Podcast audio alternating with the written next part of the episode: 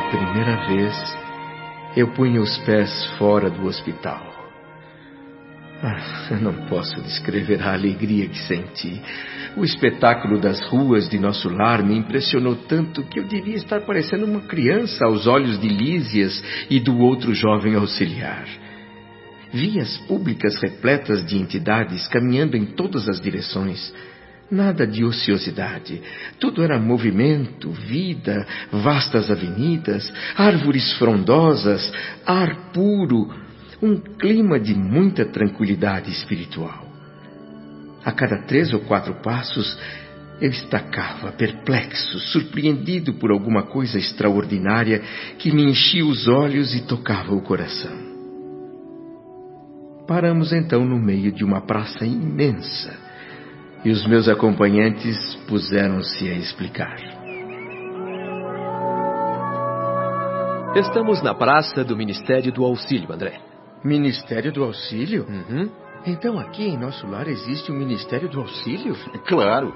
Temos aqui uma grande organização que se aperfeiçoa dia a dia na distribuição dos serviços da colônia. Assim como um Estado organizado? Mas eh, quem administra tudo? Nosso governador espiritual. Ele mais os ministros presidem os destinos de nosso lar. Mas você já viu o governador durante a prece do crepúsculo, não se lembra?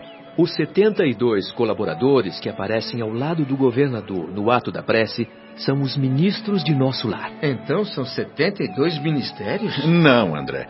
Esta colônia, que é essencialmente de trabalho e realização, divide-se em seis ministérios, cada um deles orientado por 12 ministros. Temos os seguintes ministérios: da regeneração, do auxílio, da comunicação, do esclarecimento, da elevação e da união divina. Regeneração, auxílio, comunicação, esclarecimento, elevação e. União divina. Os quatro primeiros ministérios são os que nos aproximam das esferas terrestres. Os dois últimos nos ligam ao plano superior, porque nosso lar é uma cidade espiritual transitória. E as atribuições específicas de cada ministério? Para simplificar, os serviços mais grosseiros ficam a cargo do Ministério da Regeneração e os mais sublimes pertencem ao da União Divina. É, Clarencio, nosso chefe amigo, é um dos ministros do auxílio que fica ali naquele grande edifício à nossa frente. As casas residenciais e outros prédios menores em torno da praça também fazem parte do complexo arquitetônico do Ministério do Auxílio. É, São instituições de apoio e abrigos adequados às tarefas de auxílio. Orientadores, operários e outros serviçais da missão trabalham e residem aqui. A resposta certamente é óbvia, mas o que faz exatamente o Ministério do Auxílio?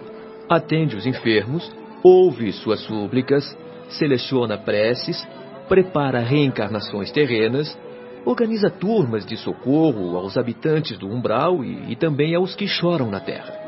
Enfim, aqui se estudam soluções para todos os processos ligados ao sofrimento. Ah, Estou inteiramente pasmo. Nunca imaginei sequer a possibilidade de organizações tão completas depois da morte do corpo físico. É, sabe, a verdade, André, é que o homem, quando encarnado, não percebe que toda manifestação de ordem no mundo procede do plano superior. Não existe uma organização realmente útil na Terra que não tenha tido sua inspiração inicial vinda de cima. O pensamento humano torna-se potencial criador quando intuído pelas esferas mais altas. Ah, eu vejo que agora estamos numa outra praça, toda jardinada. Ah, nunca vi nada mais lindo em toda a minha vida. Aquele palácio é magnífico. As torres parecem atingir o céu. Você está diante do palácio do governo de nosso lar, André. Aqui é o ponto de convergência dos seis ministérios. Todos partem da governadoria estendendo-se em forma triangular. Ali vive o nosso generoso governador. Três mil funcionários colaboram com ele na administração da colônia.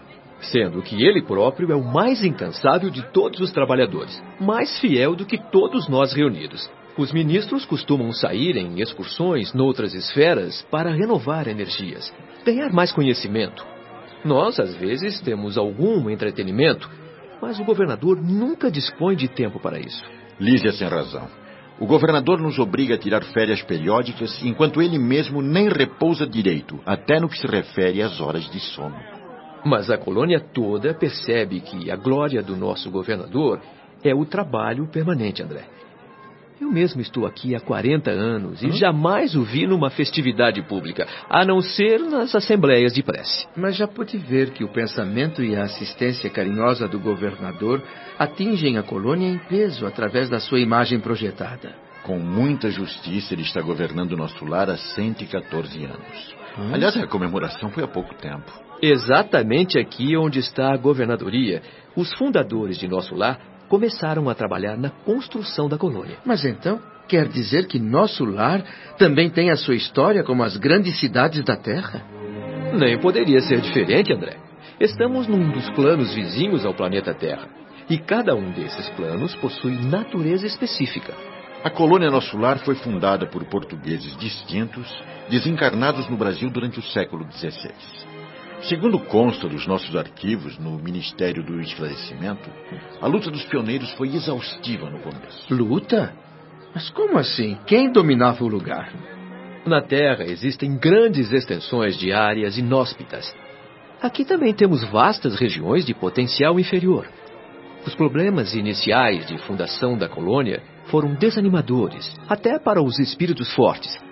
Havia por aqui selvícolas, entidades rudimentares dificultando os trabalhos numa situação parecida com a que os colonizadores europeus enfrentavam no planeta. A grande diferença é que por lá empregavam-se a violência, a guerra e a escravidão, enquanto que aqui se cultivava o serviço perseverante, a solidariedade fraterna e o amor espiritual.